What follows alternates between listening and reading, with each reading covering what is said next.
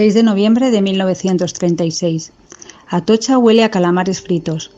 Frente a la estación, los puestos ambulantes repletos de gente ofrecen castañas asadas, boniatos, churros y todo un variado surtido de frutos secos y encurtidos. De los bares salen varadas del olor de las gigantescas sartenes que aromatizan la glorieta. Bocadillos de dorados calamares rebozados y fritos en aceite de oliva, directamente de la sartén al chusco de pan abierto, que una vez cerrado y apretado chorreará aceite por los cuatro costados. La plaza es un hervidero, los rebeldes están en Leganés y han bombardeado Madrid a primeras horas de la tarde. La gente prefiere el metro y su boca lanza arcadas arrítmicas de un gentío que cruza con paso rápido hacia las estaciones de tren o a la calle Atocha y el Paseo de las Delicias. Muchos quieren salir de Madrid antes de que lleguen. Vienen asesinando y saqueando desde hace 90 días por la vereda de Portugal. Los refugiados que no dejan de entrar en Madrid por las carreteras de Toledo y Talavera cuentan y no paran sobre las atrocidades de moros y legionarios. Los que salieron de Badajoz dejaron miles de fusilados en la plaza de toros y en las tapias del cementerio. El bueno de Yahweh, con su mirada de inocente estrábico, no podía dejar cinco mil rojos a sus espaldas, como bien explicó entre sonrisas a la prensa inglesa. O como los andaluces, que vienen desde Sevilla, conteniendo como pueden a las columnas de Barrón, recuerdan la reducción a sangre y fuego de los barrios obreros de Sevilla la Roja por el general Queipo de Llano, tras haberse apoderado de Capitanía y el gobierno civil, con engaños y estratagemas, como ha contado el gran general radioaficionado, gran general y gran republicano, causa que abrazó por indisponerse con el rey y con el último dictador por unos ascensos de nada, y causa a la que ha traicionado cuando a su consuegro le han echado de la presidencia de la República radioafición con la que cada noche deleita a propios extraños con la descripción de lo que espera a los milicianos de ser aprendidos, que antes de dejar de estar vivos simplemente dejarán de ser una cosa que no son, hombres. Las mujeres que caigan en manos de su glorioso ejército liberador conocerán algo que no han tenido el gusto de probar hasta ese instante, también hombres. La rebelión y la política para Keipo son cuestiones de hombría. Hoy abrimos la trilogía sobre la Guerra Civil Española. Libro 1, Pretérito Perfecto, El Manzanares.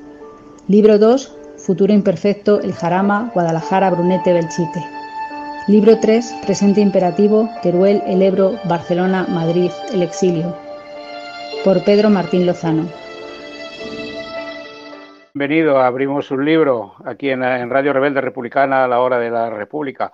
Bueno, decir para nuestros espectadores, nuestros oyentes, que Pedro Martín Lozano es madrileño y desde allá, desde 1975, ligado a las artes gráficas, al mundo editorial y a los medios de comunicación, rebelde y defensor de causas justas y perdidas y pobres, como él señala desde el colegio apostilla que está haciendo esto. Sindicalista desde los 16 años, edad en la que se afilia a un sindicato.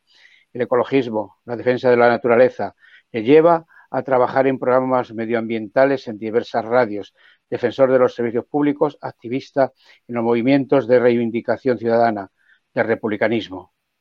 Actualmente está trabajando en dos novelas y una obra de teatro.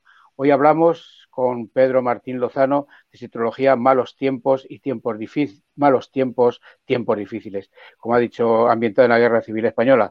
Y como ha dicho Arancha, la primera entrega es Pretérito Juan Perfecto, El Manzanares. La segunda entrega, Futuro Imperfecto, El Jarama, Guadalajara, Brunete, Belchite. La tercera entrega, Presente Imperativo, nos lleva a Teruel, El Ebro, Barcelona, Madrid, El Exilio. Su autor, como decimos, es Pedro Martín Lozano. Pedro, ¿qué te llevó a titular con estas, esta, esta, jerga gramatical? ¿Qué te llevó a, titular tus libros? Pues, si quieres que te diga la verdad, eh, fue un impulso. Un impulso que además no entendía nadie, ni los más cercanos a mí, claro. He tenido, mm, bueno, llamémosle pequeñas broncas, incluso por la titulación de las tres novelas. Pero yo creo que al final ha sido un acierto. Pues sí, yo creo que se ha sido un acierto porque el eh, periodo pluscual perfecto es una acción anterior a, otra en el pasado, es decir, en el, presente imperativo, bueno, pues este, ese, hecho, hecho no acabado de expresar eh, y así, así. Pues Pedro, eh, hace justo 85 años que se comenzaron a desarrollar los hechos que tú narras en tus novelas.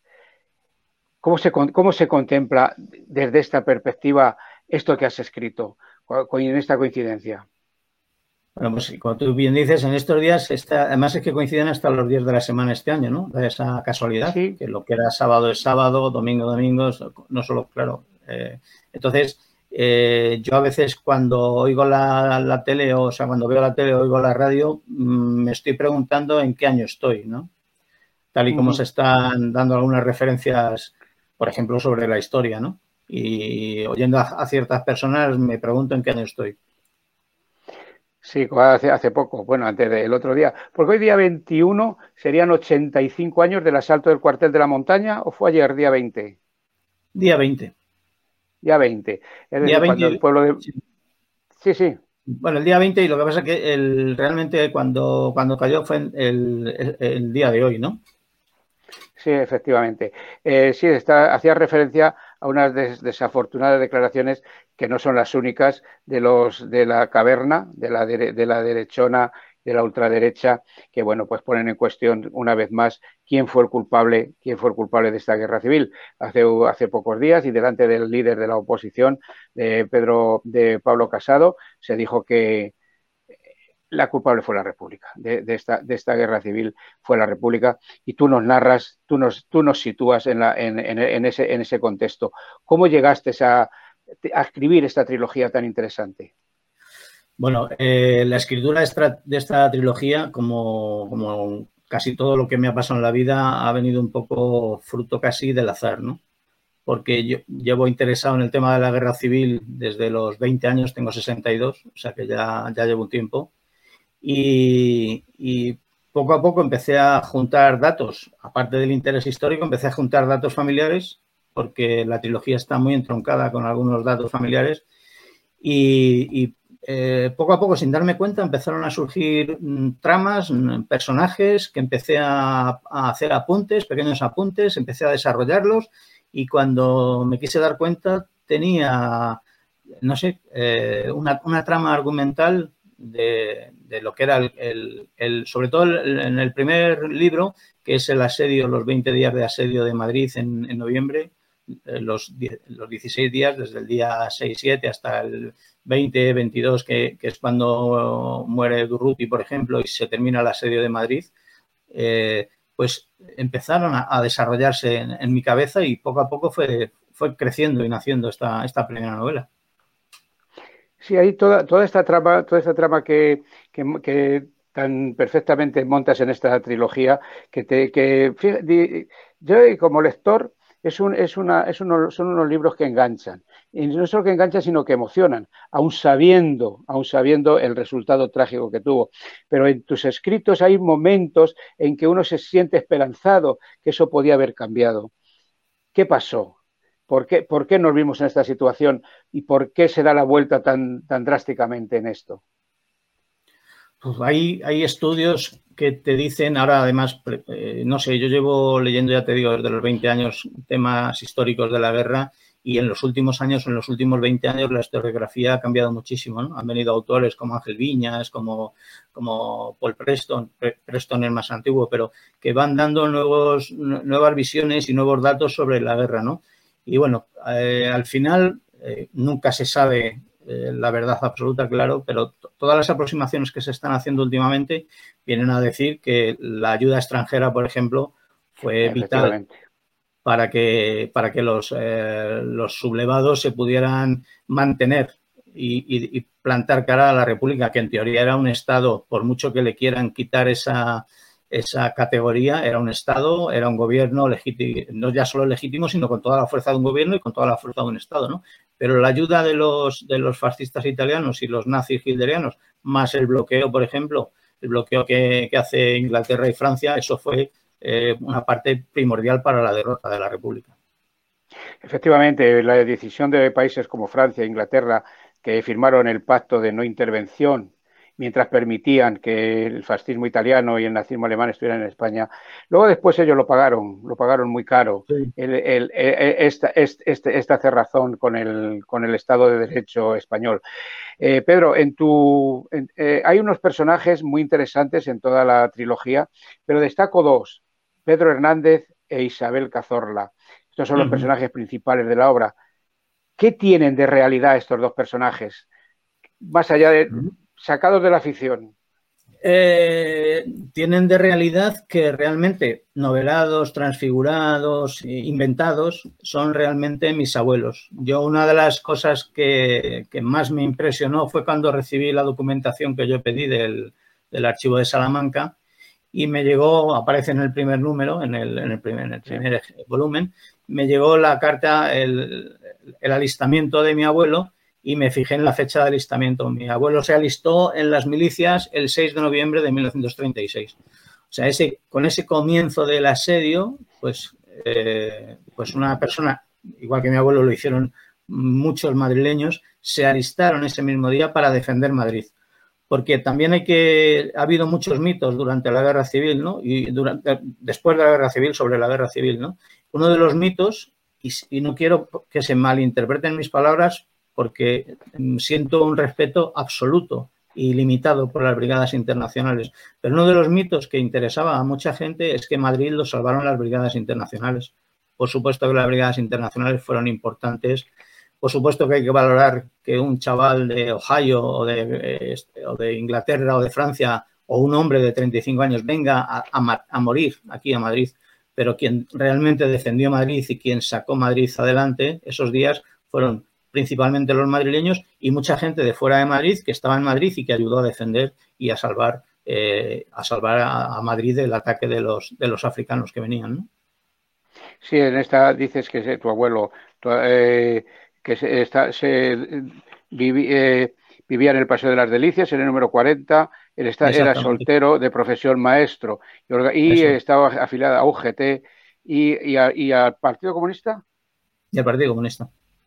Sí, además, si te fijas, sí. Con, números de afiliación bajos quiere decirse que llevaba, llevaba tiempo afiliado y en la UGT era maestro y estaba afiliado a la, Federación de Maestros. Aquí, aquí, aquí vemos, aquí vemos la, esto y sí, sí tienen los números 7.666 y 5.000. Y justo, efectivamente, se, se enrola en Madrid el 6 de noviembre, justo cuando se puede contener la caída de Madrid cuando se cumple el no pasarán. A mí eso todavía me pasa, te podría enseñar los brazos ahora mismo, me ponen los pelos, los pelos de como escarpias, ¿no? Porque me parece un, acto completamente heroico, pero que, o sea, lo de mi abuelo es una insignificancia, es uno más entre los cientos y los miles de madrileños que hicieron eso, ¿no? Para luego plantar cara realmente al fascismo y decirle que no pasarán, y no pasaron hmm. hasta el final de la guerra. Efectivamente, porque hay, que, hay que tener muy claro que el fascismo fue derrotado, el nazismo fue derrotado en las puertas de Madrid. Y de ahí su, dura represalia y, la represalia que aún dura en nuestros días aquí en esta España. destacas la figura de Durruti. Ahí hay una, en, en, este primer libro, ahí hay una, y además eh, está Pedro Hernández, está por ahí. Mm. Sí, sí. ¿Qué, nos explicas del hecho? Bueno, Durruti me parece una figura mítica de las varias que hubo durante la, durante la Guerra Civil. Ojo que cuando digo mítica no quiero decir perfecta, ni que fuera una personalidad sin errores y un jefe táctico impresionante, ni nada por el estilo, sino simplemente fue una de las figuras míticas, como, como hubo muchas en Madrid, ¿no?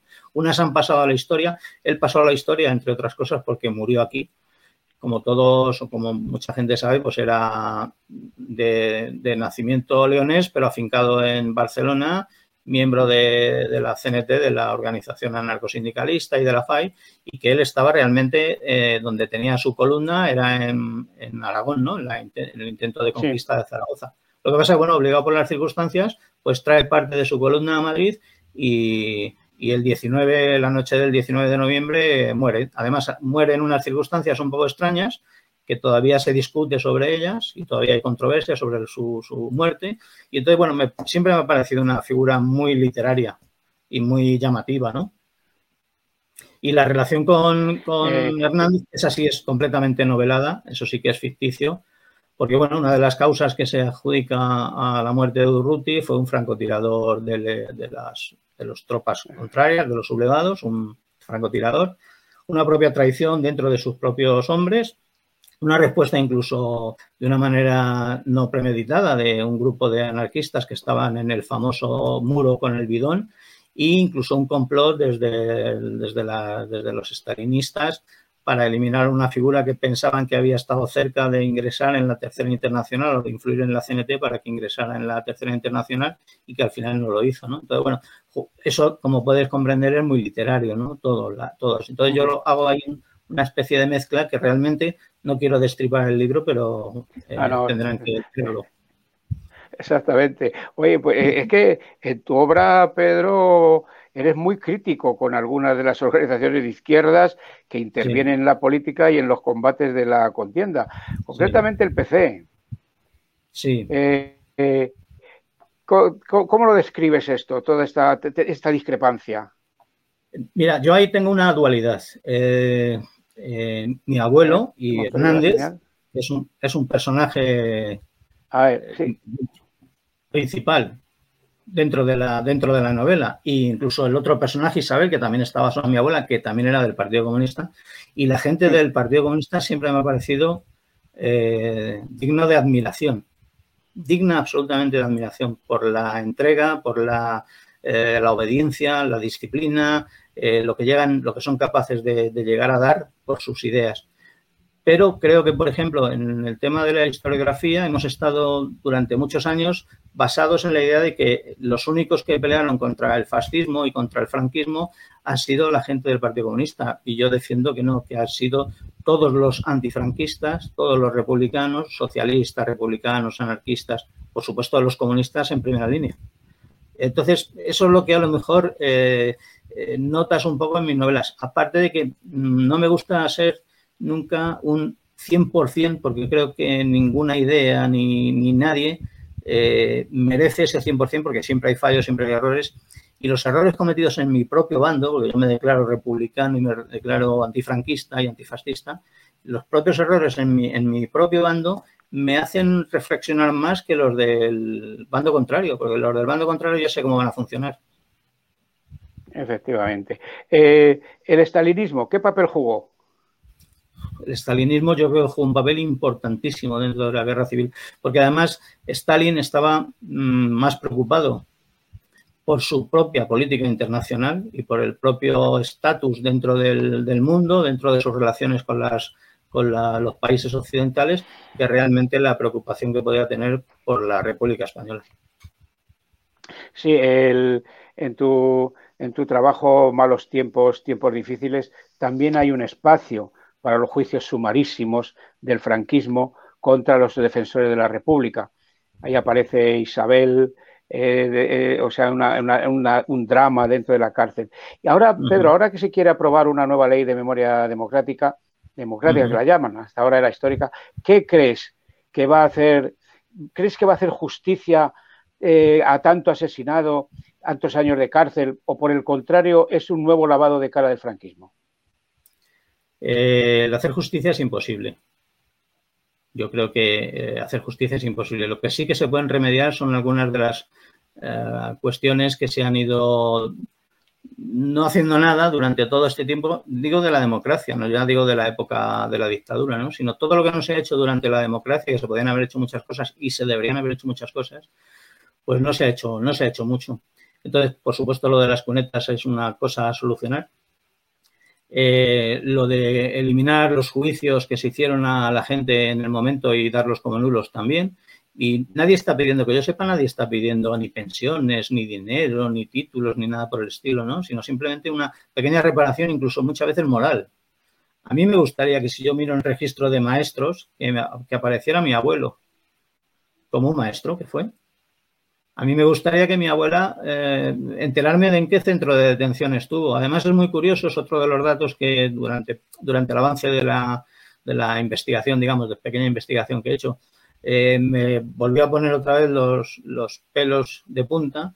Fue que, por ejemplo, mi abuela la sacaron del centro ilegal de detención donde la estuvieron torturando y la llevaron a la cárcel de ventas justo el 5 de agosto, eh, perdón, el 5 de agosto, sí, el 5 de agosto de 1939 en, la, en esa madrugada habían salido las trece rosas, ¿no? Entonces son coincidencias, son cosas que, que vayan ocurriendo según vas leyendo y según vas investigando y mirando tal, que a mí, por ejemplo, me, dan ganas casi de llorar, ¿no? Todas esas coincidencias. Eh, en tu obra bueno, pues se recogen los principales escenarios de la guerra civil. Hemos hablado del Manzanares, eh, Madrid, y luego de Jarama, Brunete, ya, ya, llegamos a Teruel, a Barcelona, al exilio. ¿Cuál es el que más te ha impresionado? ¿Cuál de estos relatos que has, que has escrito, cuál es el que más te ha impresionado? Uf, no lo sé. Eh, yo es que soy un poco, eh, vamos a ver, no sé cómo decir, que soy una especie como de enfermo, ¿no? Soy una especie, sin querer tampoco decir que soy un friki, porque eh, estoy algo metido en los temas de guerra civil y esto, y yo soy nada comparado con gente que sabe cien mil veces más que yo, ¿no? Pero sí que soy un monstruo porque he estado, por ejemplo, durante años, he estado casi 15 años sin leer nada que se hubiera editado después de 1939 he estado años sin leer absolutamente nada de narrativa, únicamente que, pues, eh, cuestiones técnicas, memorias, documentación de, las batallas. Entonces, eh, es tal el cúmulo de cosas que he leído que me han estremecido que ahora mismo te podría decir uno. Por ejemplo, cuando estuve en Teruel, leyendo libros sobre, sobre la batalla de Teruel y luego estando allí, pues me sobrecogió mucho varios relatos que aparecen en la novela sobre pues, mm, relatos de, niños que sufrieron, la, que sufrieron la batalla de Teruel, ¿no? que fue tremenda lo de la batalla de Teruel. El general Muñoz Grandes, cuando vino de, Rusia, que le venían diciendo que, qué mal se había pasado en el cerco de Leningrado y que qué frío, ¿no? dijo, para frío el de Teruel. Entonces, eh, lo de Teruel fue una cosa salvaje, completamente salvaje, aunque dentro de la guerra civil tú que también conoces mucho, ¿qué no ha sido salvaje? ¿Qué no ha sido extraordinario? Eh, yo soy un auténtico enamorado en el buen sentido, porque no me parece que de las guerras se puede enamorar nadie, pero soy un obsesionado de la guerra civil y de todas sus circunstancias. Entonces, ha habido muchísimas circunstancias que hacen que la guerra civil sea única y que sea, eh, desde el punto de vista de historia y de, y desde punto de vista sociológico y de todos los, puntos de vista una cosa extraordinaria, ¿no? Yo te, decía antes que tu libro engancha, engancha al lector desde el primer momento, aunque sabemos los, la, tragedia que, al final hubo. Pero, por ejemplo, Teruel, con unas temperaturas extremas, con muchísimos grados bajo cero, el ejército popular, ya se llamaba ejército popular de la República, conquista esa ciudad. Y luego sigues leyendo y con qué facilidad parece que la pierde. ¿Cómo se conjuga esto? Eh, estamos hablando de la ficción de la novela que te engancha y luego tiene la triste realidad, pero ¿cómo, es, cómo llegas a, hacer ese engarce tan, tan, tan perfecto y tan oportuno? Bueno, yo es que creo que, Teruel, eh, sobre, la, sobre Madrid he estado leyendo muchísimos años, pero yo creo que sobre Teruel también he manejado una documentación muy completa y se han editado últimamente además varios libros, el de Lorenz y varios libros sobre lo que fue la batalla de Teruel. Y es que, claro, eh, nos tendríamos que poner, en, como tú dices, en aquellas circunstancias, ¿no? Eh, nadie sabe, o bueno, por ejemplo, la gente que, hemos estado en montaña o que hemos estado esto, sí que sabemos lo que es a lo mejor estar con, con 15, con 16 grados bajo cero, ¿no? pero eh, lo que te llega a imposibilitar y además teniendo en cuenta cómo estaban aquellas tropas, cómo estaban surtidas de material, ¿no? Estaban muy mal surtidas en cuanto a calzado, en cuanto a ropa, en cuanto... Y tenemos que tener en cuenta que, claro, esto pasó hace 85 años. O sea, eh, las temperaturas, eh, los vientos y luego además la, cantidad de tropas que iban metiendo en la batalla el ejército franquista, pues eh, no es de extrañar que un día estuvieran en sus posiciones y al día siguiente estuvieran completamente desbordadas. Eh, hay, hay, dos hechos fundamentales que se, vamos, en toda, en toda tu obra hay muchos, pero hay dos fundamentales, que es Teruel y el Ebro. Ahí ya se inicia el declive y ahí se, y el, declive de la, de la, República y ya se, ve eh, lo del Ebro fue, la, eh, la batalla más cruel y más, y más, virulenta que hubo hasta la Segunda Guerra Mundial.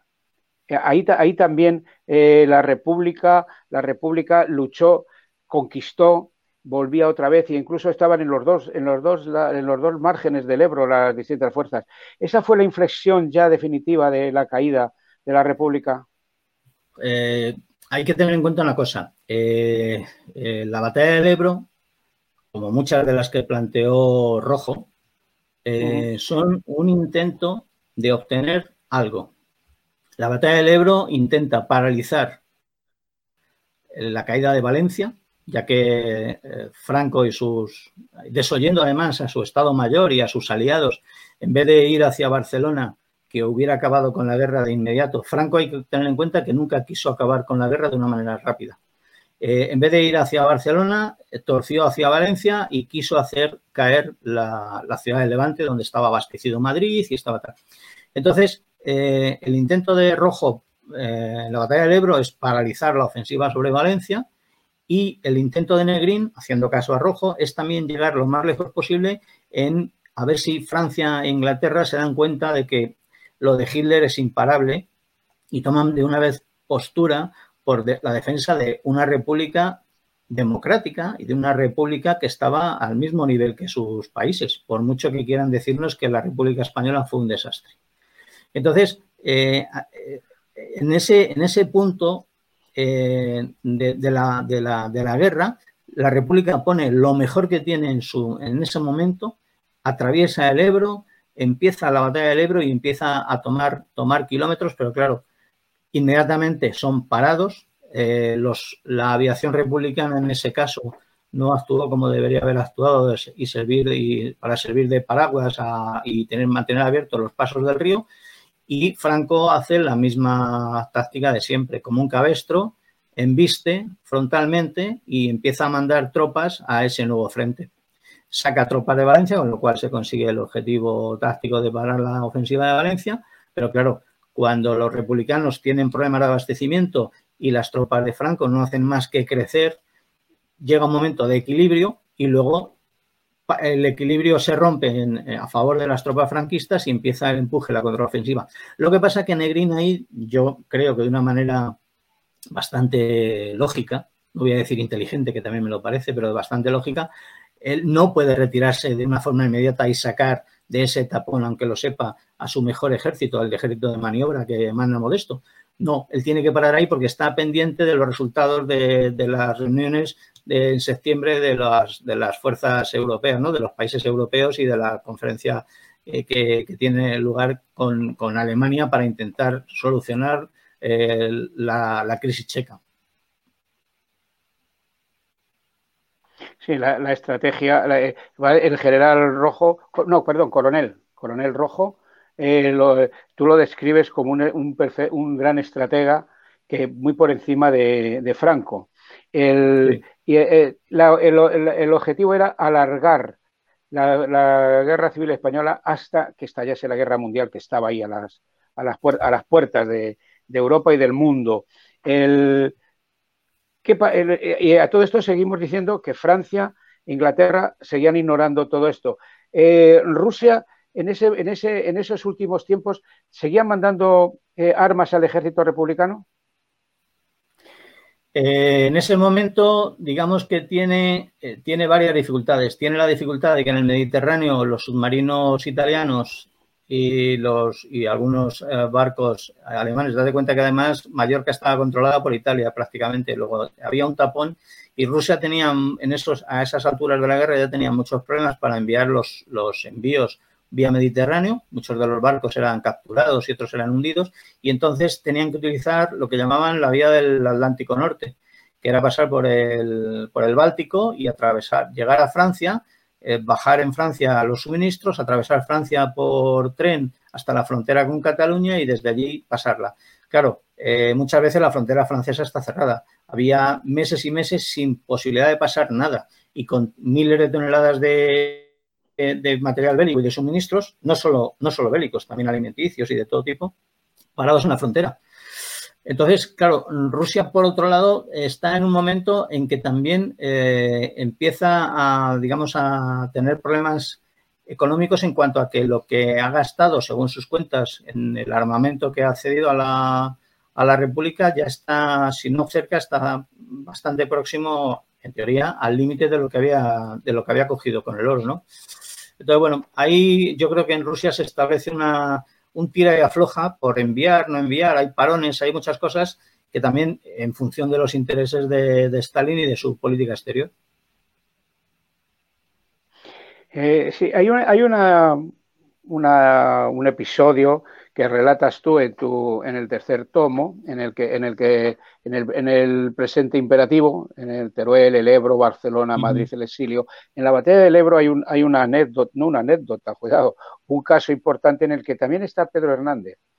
¿Realmente Franco estuvo, eh, estuvo, Franco estuvo en el frente de, de Cataluña? Sí, sí, sí. Estuvo eh, en la posición que yo, de, yo trato en la novela, que se llama El Col del Moro.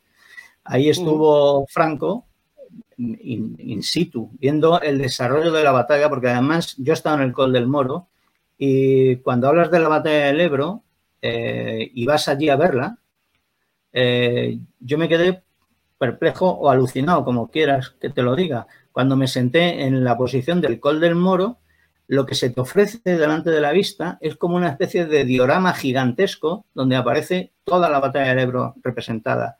Porque es que estás viendo a tus pies Gandesa, un poco más allá Corbera, Cervera, de Debre, eh, estás viendo todo Pandols, estás viendo el, el Caballé, estás viendo todo lo que es el desarrollo de la batalla del Ebro, lo estás viendo como si estuvieras viendo de verdad una foto, pero ves absolutamente todo. Entonces, si tienes un poco en, la cabeza un poco la historia de la batalla, estás viendo prácticamente el desarrollo y cómo se desenvolvió la batalla. Y ahí estuvo Franco junto al, al general que lo, que lo llevaba, que era Fidel Dávila, hay fotos incluso que se ven que Fidel Dávila están todos con unos anteojos de estos de periscopio que se llamaban entonces, siguiendo el curso de la batalla y está Franco. E incluso, sin volver a querer destripar el libro, lo que sucede, que sucede en la novela mm, no se sabe con un 100% de seguridad, pero sí parece que hubo un pequeño intento de eso que sucede en la novela de que ocurriera en realidad. Sí que hubo un intento de que ocurriera. Porque mm, sabes que... Ahí estaba... Sí, sí. Sí, sigue, sigue, Pedro. Te he interrumpido. Te decía eso, que sabes eh. que ha habido muchos intentos contra el generalísimo, ¿no? Sí, ahí en ese, en ese, en esa cosa que no, vamos a desvelar para que el lector lo, encuentre. Ahí estaba Pedro Hernández, ahí estaba el personaje de Pedro, de Pedro Hernández que pasa, que pasa una, un periodo, un periodo de la guerra muy, muy apasionante, igual que Isabel Cazorla y todos los personajes que, dibujas. Eh, eh, Pedro, Pedro, eres un luchador sindicalista, ecologista, defensor de los servicios públicos y sobre todo republicano. Eh, Pedro, ¿qué hacemos mal los que queremos proclamar la Tercera República y vemos que han pasado 46 años de la muerte del dictador y cada vez se consolida más el propio franquismo la figura del rey eh, impuesto por Franco? ¿Qué, hacemos mal? ¿Qué tenemos que hacer? No, lo sé. Si lo supiera, te juro que intentaría explicarlo de alguna manera e intentaría solucionar esto, pero no lo sé. No sé qué, se hace mal para que la gente, bueno, el caso más patente lo tenemos en Madrid, ¿no? ¿Qué hemos hecho mal para merecer esto, no? Efectivamente. Eh, no sé, no sé qué hemos hecho mal. Hemos, hemos, debido hacer muchas cosas malas porque si no, semejante castigo no, no tiene. Eh, no sé, no tiene. sí, es que, la, eh, bueno, todos sabemos el pacto que hubo en el 1978. Se aprueba una constitución, una constitución que si en el primer artículo dice que el poder reside en el pueblo, en ese mismo artículo, punto 2, dice que es una monarquía parlamentaria. Con lo cual ya hemos terminado. Y luego las fuerzas de izquierda, las, fuerzas herederas de aquel republicanismo, este, a mi juicio, no han hecho, no han hecho nada. ¿Qué tenemos que hacer nosotros para que esto dé la vuelta? Aunque me acabas de decir que si tuvieras que si tuviera la solución mañana, pero algo hay que hacer. Algo hay que hacer a través de la memoria histórica. sí, Lo único que nos queda por hacer es seguir luchando. Yo no soy muy partidario de las revoluciones violentas con sangre porque tengo, tengo hijos, y sé que al final quienes pagan las revoluciones sangrientas son los hijos de los trabajadores. Entonces, yo sé que al final quien pagaría la siguiente revolución serían mis hijos con su sangre. A la mía ya da lo mismo, estoy ya amortizado. Yo si me pasa algo no, me, no, pasaría nada, el mundo seguiría girando, pero sí que me daría mm, eh, mucha rabia que mis hijos pagaran la, la revolución pendiente. Yo creo que es una revolución, como decían los falangistas, de la suya, tenemos una revolución pendiente en España. Que mira, la Segunda República fue un intento de hacer una revolución, como la autodenominaba Azaña, porque realmente era una revolución, porque de donde veníamos a donde llegamos cuando la programación de la Segunda República fue una revolución, y fue una revolución pacífica. Fue un poco, yo la comparo en, cierto sentido eh, con la transición del año 75, ¿no? Fue una, fue una revolución pacífica, pero se ve que hay gente en, este, en nuestro país, en España, que a mí no me cuesta decirlo, eh, que no admite las revoluciones ni pequeñas ni pacíficas, porque consideran que España es suya, que tienen los títulos de propiedad y que es suya. Y lo dicen muchas veces, antes rota que roja. Entonces, ellos prefieren, no hay más que ver cómo funciona el PP de Casado y cómo funciona Vox, ¿no? Ellos prefieren que, prefieren que España se hunda antes que perder el poder. Prefieren que no vengan los fondos europeos a, no ser que los administren ellos. Entonces, esa ha debido de ser siempre su actitud. Sí, además tenemos, tenemos presente en todos los estamentos la judicatura en el ejército, el franquismo está, está ahí, no se, no se ha movido. Eso yo creo que ese es el banquillo, el banco que hay que, que, hay que mover para que, para, que, para, que esto, para que esto cambie, porque la, la gloriosa transición bueno, fue una traición a las clases trabajadoras y, a la, y sobre todo a la Segunda República que había pasado por todo esto. Eh, Pedro, son 85 años del inicio de la Guerra Civil Española y 82 de aquel último parte de guerra, entre comillas, lo de, lo de que había acabado la guerra, que daba paso a una criminal dictadura que aún está viva en muchos aspectos. ¿Qué aporta tu obra a las nuevas generaciones? Pues mira, eh, yo he querido, no pese, pero eh, yo tengo un pasado, tengo una, ideología y creo en muchas cosas, pero he intentado en mi novela eh, mostrar todas las voces, porque yo, por ejemplo, leo mucho de los autores que digamos que defienden no lo que defiende mi ideología, porque además me parecería que mi formación como, no soy un historiador, pero me apasiona la historia, pero mi formación como, como interesado en la historia se quedaría coja si solo leyera, digamos, los de mi lado. A mí me gusta leer absolutamente de, todos los sitios, teniendo mi opinión crítica, por supuesto. Entonces, a mí me gustaría que, mi obra sirviera para que la, gente de ahora, que hemos intentado hacer incluso un proyecto, pero no nos, lo han, no nos han dado mucho carrete, eh, que la gente de ahora comprendiera y leyera sobre la guerra civil, sobre la República, de una manera, no voy a decir objetiva, pero sí lo más objetiva posible. Ojo, sin olvidarnos de la política, porque ¿sabes qué me pasó el otro día que estuve en unas jornadas de cuestiones de guerra civil? Que había gente que decía que es que había que enseñarle eh, la guerra civil a las nuevas generaciones sin meter la política por medio. Tú y yo sabemos que eso es imposible, porque si hubo una guerra política, una guerra ideológica, una guerra de clases, fue la guerra civil española.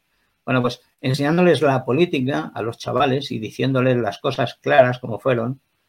Y claro, por supuesto, mm, si el 18 de julio fue un golpe de Estado, llamándole golpe de Estado. Si Franco y sus generales y sus coroneles se sublevaron, fueron unos sublevados si el gobierno de la República era legítimamente constituido, era el gobierno de la República Española. Pues haciendo esas salvedades, habría que explicarle a la gente qué ocurría, cómo ocurrió y qué pasó en esos años, para que los chavales lo entiendan. Sí, porque última lo que eh, comenzábamos diciendo, las barbaridades que se dicen, tergiversar la historia y, engañar. Ha sido 40, 40 años más otros 40 que llevamos de transición donde solo se ha escrito lo que ha hecho, lo que hizo un bando y el otro muy, muy, el otro muy vilipendiado. Menos mal que hay escritores como tú y como otros muchos que esto lo, estamos eh, se está sacando a la calle. Nosotros decimos que cada vez que abrimos un libro nos adentramos en un mundo nuevo. La lectura nos da refugio, enseñanza, paz y sobre todo nos acompaña en nuestras soledades, nuestras ensoñaciones. Cada vez que recibimos o regalamos un libro, nos damos con él un cúmulo de nuevas ideas y de nuevas abrimos nuestra imaginación al análisis, a nuevas perspectivas. Eso es lo que hay que hacer, analizar y ver. eh, la trilogía de, Pedro Martín Lozano, el, que aquí lo tengo, muy manoseada ya, malos tiempos, tiempos difíciles. Eh, Pedro, ¿hay, ¿tienes un libro, el tercer, el tercer tomo a mano? Sí. Eh, por favor, me gustaría que leyeras el último párrafo de la última hoja, que empieza con esta novela. Último párrafo de la última página. Sí, que, empieza con esta novela doy. Ah, ya, ya, ya, ya. Ya sé lo que quieres decir, por eso no encuentro. Eh, con esta novela doy por terminada la trilogía. Malos tiempos, tiempos difíciles, sobre la guerra civil española, que creo nos ha marcado a todos durante generaciones, aunque no nos marcó de la misma manera. Aún quedan muchos, muchas injusticias por, por reconocer y muchos muertos en las cunetas por recoger. Mi único deseo es que nunca nos tengamos nunca más tengamos en nuestro maravilloso país algo similar a lo que ocurrió hace tanto tiempo. Eso lo firma el autor, Pedro Martín Lozano, nuestro invitado de hoy, que empezaste a escribir las novelas eh, en 2000. ¿Cuándo empezaste con el primer tomo? Eh, 2001 aproximadamente, empecé a escribirlo. Y, y la has terminado en abril de 2021, 90 aniversario de la proclamación de la Segunda República. Eh, Pedro Martín Lozano, amigo, camarada, esperemos que pronto, pronto la Tercera República esté aquí y hagamos y, podamos demostrar a las generaciones que todo es así. Pedro, ha sido un placer contar contigo en, la, en este espacio. Te deseamos todos los éxitos del mundo. Y antes, y ya como pincelada final, ¿qué es lo que estás escribiendo? Porque yo he hablado de dos obras más una obra de teatro. Sí, sí, sí, sí, efectivamente. Mira, la obra de teatro tiene que ver con la guerra civil. Mm, se titula a pedales, de, a pedales de Tajuña. A pedales, muy bien. Sí, a pedales de Tajuña. Y luego las novelas que estoy escribiendo, ahora mismo estoy con tres abiertas. Una basada en los años 50, otra de un legionario romano en el siglo XIII antes de Cristo, y la tercera es una especie de cachondada modernista pandémica guarra y y un poco pasada de vueltas. Pues esperamos con ansiedad tus trabajos, lo mismo que hemos disfrutado de, esta trilogía, queremos seguir disfrutando de tus trabajos. Malos tiempos, tiempos difíciles. Aquí está el, a disposición de lo está en, está en un, en un, correo que ha estado saliendo aquí en el, en el banner durante todo el programa y también está en las principales librerías tanto de Madrid como de otras de otras provincias. Pedro, un, abrazo muy fuerte. Salud y República. Salud y República, muchísimas gracias.